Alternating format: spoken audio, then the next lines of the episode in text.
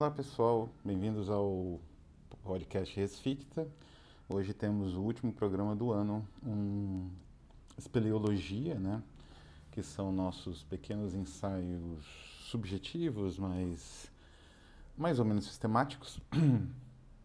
Nesse penúltimo, é, nesse último do ano, esse último espeleologia, eu quero falar desta série sensacional de livros que é a Biblioteca Medieval da Ciruela.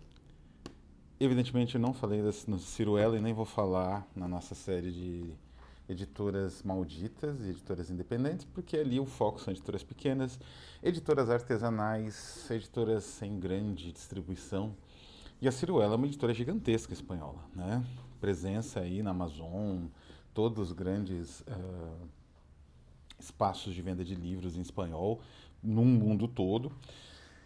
E é uma editora sensacional, evidentemente, tem um catálogo espetacular, mas é uma editora grande, como a Tusquet e outras né, editoras espanholas, que não caberiam, então, na nossa definição de editora independente. Mas preciso falar desta série, a série uh, Biblioteca Medieval, porque ela é incrível e o que eles conseguem nessa série é coisa de outro mundo, que eu vou comentar com mais cuidado agora, né?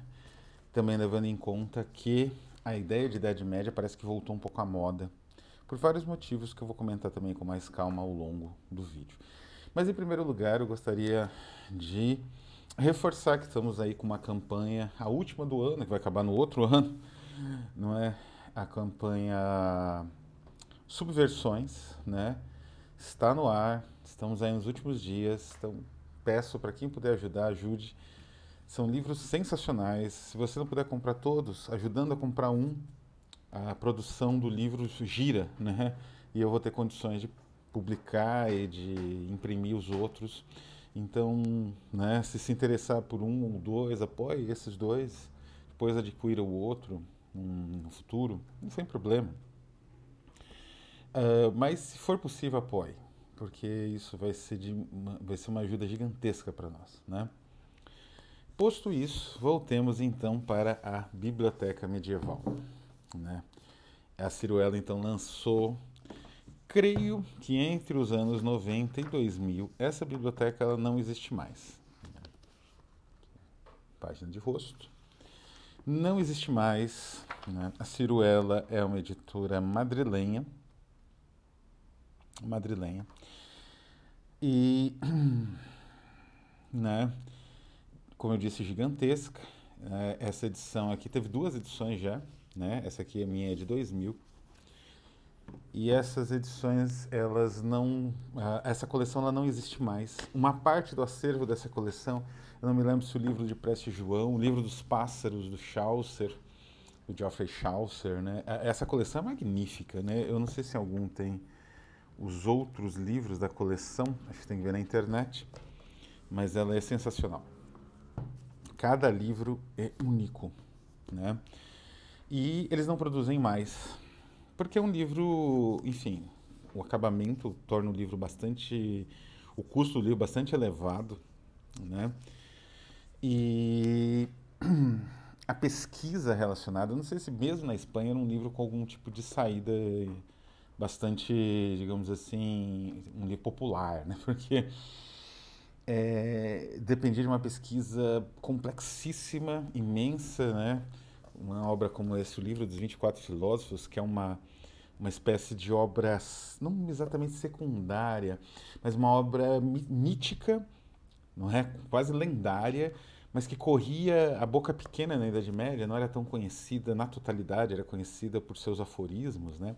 Isso recuperar isso daqui é um trabalho de pós-doutorado, né? Um trabalho de concentração em que você não pode nem cursar nada, você tem que se concentrar para recuperar porque é bastante complexo.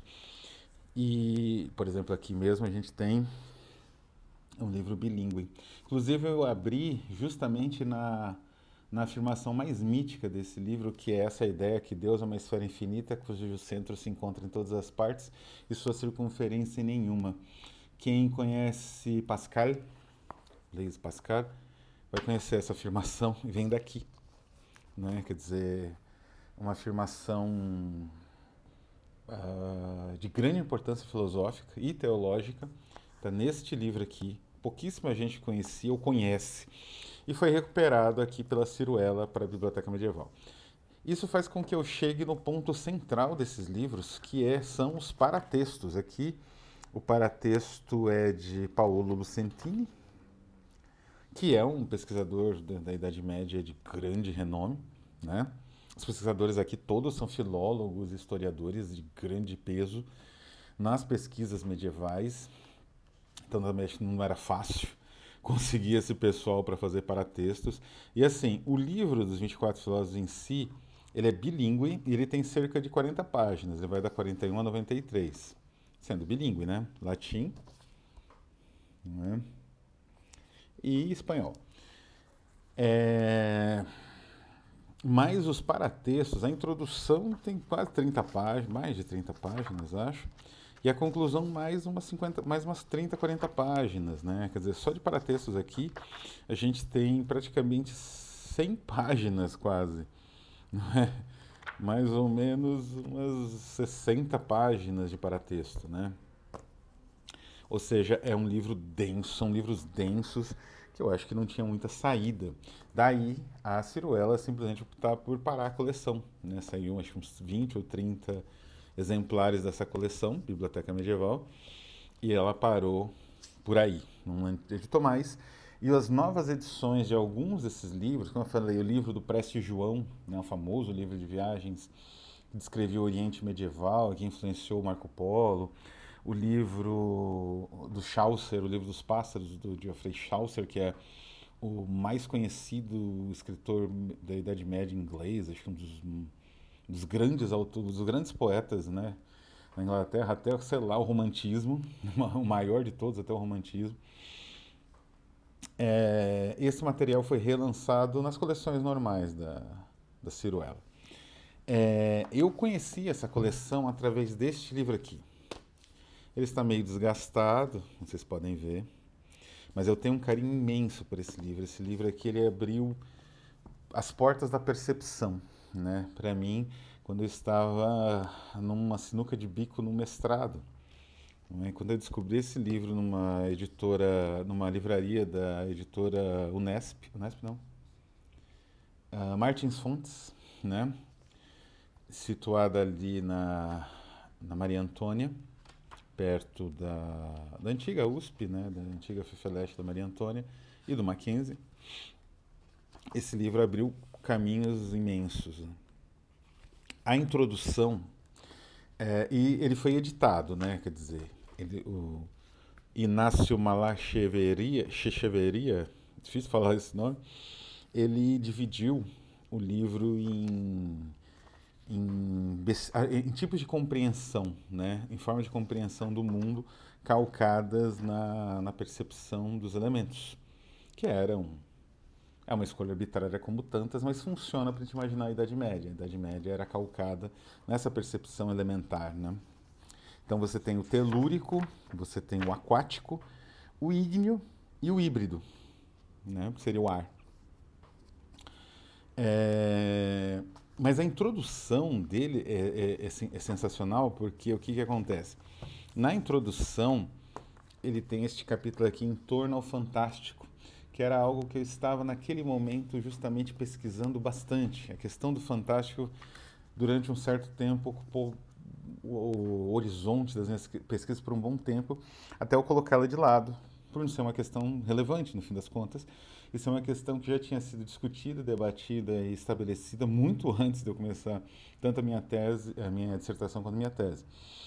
E isso, essa conclusão eu cheguei por causa desse livro, por causa dessa introdução, porque é exatamente o que ele fala, né? Quer dizer, a, a perspectiva de você criar uma noção de maravilhoso aplicável numa, numa, digamos assim, numa continuidade diacrônica, como queria o Todorov, é um equívoco sem tamanho, porque você vai dizer, então, aplicando uma categoria que estamos utilizando a partir do século XX, que a percepção, a gestalt, né, do, de um indivíduo na Idade Média, um indivíduo leitor, que era raríssimo, né, sei lá, um bispo, ou um, um, algum tipo de nobre, desse bestiário que ele acreditava que existia uma baleia em forma de ilha.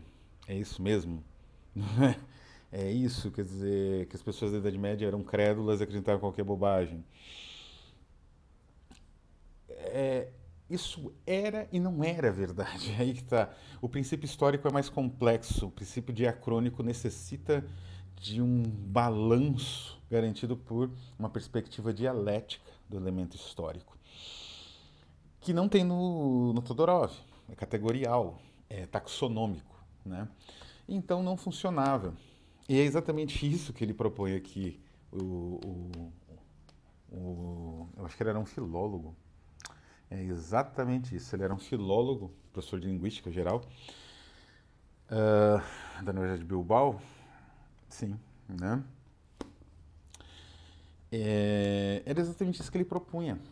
E isso me deu um caminho para entender a obra do Lovecraft na minha dissertação de mestrado, que não era mais aquela simplificação do fantástico do Todorov, que só funciona em termos praticamente escolares hoje, né? em termos de ensino, né, assim, da, de graduação, né, que está ensinando o que é literatura fantástica, ou alguns conceitos de fantástico, né, porque isso também vai variando e tem alguns conceitos mais interessantes, mais complexos. E aí tem lá o do Todorov na, na, na, na prateleira. Então, é, a minha relação com esse livro aqui é muito pessoal, é um livro que é o meu livro de cabeceira, eu utilizo muito ele, né? Ele não só tem essa essa forma de entendimento na base da citação e da, da fragmentação, que é bastante pós-moderna, inclusive, bastante complexa, né? Como ele ainda traz o famo, a, as, as imagens, né? a reprodução das imagens do célebre bestiário de Oxford. Tudo bem que as imagens, embora a impressão da ciruela seja sensacional, essas imagens elas são enfim você vê essas imagens em Oxford é, é, é, algo de outro mundo né? Elas são feitas de ouro elas têm um peso é uma outra realidade que está diante dos seus olhos né? Mas mesmo assim é bonito né? Produções belas reproduções coloridas. Então depois disso eu correr atrás dos livros que eu pude achar dessa série Inclusive na própria Martins Fontes comprei este. E o terceiro ganhei de presente. Este daqui é sensacional, como eu disse, é um, é, uma, é um estudo de um tratado teológico bastante, mas bastante mesmo obscuro, mas que mesmo sendo obscuro, ele tem uma repercussão gigantesca na Europa inteira, porque essa definição do Deus, que é uma esfera, né, o Deus esfera, é basicamente a definição do, da teologia cristã para Deus, né? para a, a, onipotência né, divina. E, enfim, para os atributos divinos relacionados à onipotência, onipresença e onisciência. Né? Isso, essa definição, essa esfera infinita, né? quer dizer, não tem início nem fim, e por ser esférico, é difícil você. É, é, é, é, ainda mais complexo, até de se imaginar, porque é uma esfera necessariamente parece ter início fim. Você vai acompanhando, na verdade, a circunferência dela. É uma esfera que você não consegue alcançar um fim acompanhado da circunferência. Então é muito. E que ao mesmo tempo não tem um centro. Então, essa perspectiva é brilhante, ela, ela sintetiza em, uma frase, ela sintetiza anos e anos de teologia cristã, né?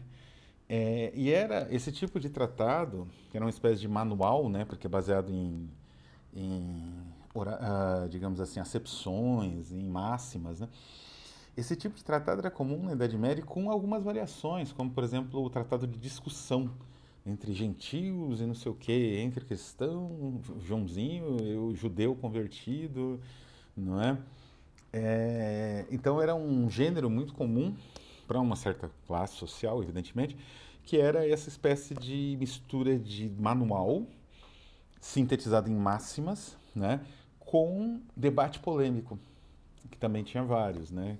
Que é esse que eu até mencionei, tem, eu tenho um, que é Epístola das Sombras, que é um debate de um judeu, de um rabino com um judeu converso, lá do século 14, 13 ou 14, né? Mas não é dessa série, enfim. Então, como eu disse, livro sensacional escrito por um dos maiores professores de história medieval de Nápoles, né? Que é o Paolo Lucentini, traduziu. Ele tem um estudo de platonismo medieval, né? Que é o tema, aliás, desse livro, né? Do, dessas máximas, que é a referência desse tipo de estudo. E o último livro é as histórias bizantinas de loucura e santidade que é sensacional. Ele tem esse livro aqui ele tem um elemento picaresco porque a, a concepção de santidade no Oriente medieval que seria Constantinopla, né? Essa parte, uma parte da África, era uma concepção de santidade muito diferente da Europa ocidental. O santo medieval do Oriente, ele tinha uma espécie de negação da realidade material e palpável do corpo e da realidade material e palpável da sociedade. Ele negava isso.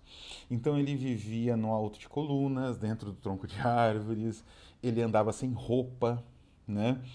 Ele comia o que tivesse, o que a natureza fornecesse, gafanhoto, erva, mato, não é? É, ele uh, percorria as ruas uh, fazendo, fingindo loucura, porque não era louco de fato, né? Como uma espécie de reencarnação do, da, dos filósofos cínicos. Então, esse era o santo, né? No mundo bizantino. E esse livro trata da santidade, dois casos de santidade, né? Que é o Prado e a vida de Simeão o Louco. Se não me engano, inspirou inclusive o, o né? Uh, uma parte disso chegou até a Espanha, né, como uma influência indireta. É... Isso me leva ao segundo ponto, porque eu trouxe essa série de livros, como eu disse, infelizmente esgotados. Esses livros são caríssimos, são dificílimos de encontrar no estante virtual e não são baratos. Mas eu recomendo para qualquer um, por exemplo, que goste ou aprecie bestiário, eu recomendo tranquilamente esse livro aqui, é obrigatório, inclusive. É, mas por que, que eu trouxe também esse assunto? Porque a Idade Média voltou a ser tema de conversação, né? Seja por conta de influenciadores e pessoas aí do métier artístico, jornalístico, sei lá eu qual, é, no Brasil que costumam idolatrar a Idade Média, falando as maiores bobagens que possa imaginar, seja por conta das medidas do, do Camboja latino-americano, do Milley, né? As reformas monetárias né, impostas ali pelo Milley na Argentina. A primeira coisa que a gente pode dizer é que nenhuma coisa nem outra tem nada a ver com a Idade Média. Né? A Idade Média, o estudo da Idade Média é um estudo acadêmico. Né? E quando tinha uma expressão artística de militância política, na época da sociedade, da Irmandade pré-rafaelita, da Fraternidade pré-rafaelita, que a gente vai falar bastante esse ano, porque a gente vai trazer, vai traduzir material da Fraternidade pré-rafaelita no Brasil. É... O foco era outro, era denunciar as condições inumanas de trabalho impostas a crianças, por exemplo, para limpar chaminé de fábricas de empresários milionários. Né? Uh, de fato, isso não existia na Idade Média. Uh, a questão econômica da reforma na Argentina também não tem nada de medieval. É uma espécie de fascismo de mercado, porque os ideólogos desse tipo de liberalismo radical, que eu me recuso a chamar de anarco alguma coisa, eles evidentemente estavam ali mordidos por conta da derrota do nazismo, se tivesse ganho, estariam celebrando, e resolveram criar uma variação desse fascismo sem o Estado, com as empresas, a questão ali privada, desempenhando as funções até repressivas né, que o Estado tinha. E deram vários nomes bizarros a isso, até relacionados à Idade Média, né, ao medieval, mas não é, na verdade é capitalismo selvagem e barbárie. A barbárie medieval era de um outro tipo e era mais humana, se a gente for pensar, em muitos, em muitos aspectos. Mas era uma sociedade em que nós né, não teríamos a menor chance de sobrevivência um minuto que fosse, por conta da falta que a gente tem de, de, de sei lá, de resistência às bactérias e vírus que eram correntes na época e causavam muito, muitos males, né, que nem eram vistos assim. Então, era uma sociedade diferente, era uma sociedade que precisa, né, que tem essas ferramentas de análise sérias, que não são livros de ideólogos imbecis, né, de gente assim que uh, que é o mal, na verdade, né, que é uma antissocialização, então usa a Idade Média como uma espécie de arma para isso, como filósofo, né, falecido recentemente. E as resoluções econômicas eram improvisos, muitas vezes, porque não tinha nenhuma economia planificada, uma organização nacional, né? Eram feudos que mal e mal como se comunicavam, você ficava em guerra. Então, não existe comparação, né? A Idade Média ela precisa ser estudada, ela precisa ser compreendida, ela não pode ser nem demonizada, porque foi uma época histórica, as pessoas vivem em épocas históricas, morrem em épocas históricas, e elas não têm culpa exatamente de tudo que acontece ali naquele, naquele meio, né? E também não é uma, é algo para ser idolatrado, né? Como uma solução, uma saída, não é. É só uma época. Mas fornece algumas ideias interessantes, fornece uma perspectiva que às vezes é mais humana, não é? É mais comunitária, como eu falei no caso dos loucos, né? Dos santos loucos Quer dizer, isso era santidade numa outra parte do mundo que tinha sua própria identidade, que não era padronizada. Né? A padronização imposta hoje, ela causa um tal mal nas pessoas, até mesmo, que percebem isso, né? que buscam nessa, nessa idealização da Idade Média exatamente uma fuga que não vai voltar. O que a gente tem que encontrar não é idealizar essa Idade Média, mas tentar fazer com que a nossa época seja um pouco menos cruel do que ela costuma ser. Então é isso. Se encontrarem alguns desses livros aqui, não hesitem. São livros sensacionais, cada um deles. E eu teria todos se tivesse recursos para tanto. Então é isso, eu vou ficando por aqui. Uh, se, se alguém puder colaborar com a nossa campanha Subversões, vá lá, conheça a campanha, colabore. Os links estão aqui na descrição. Um abraço e até o ano que vem.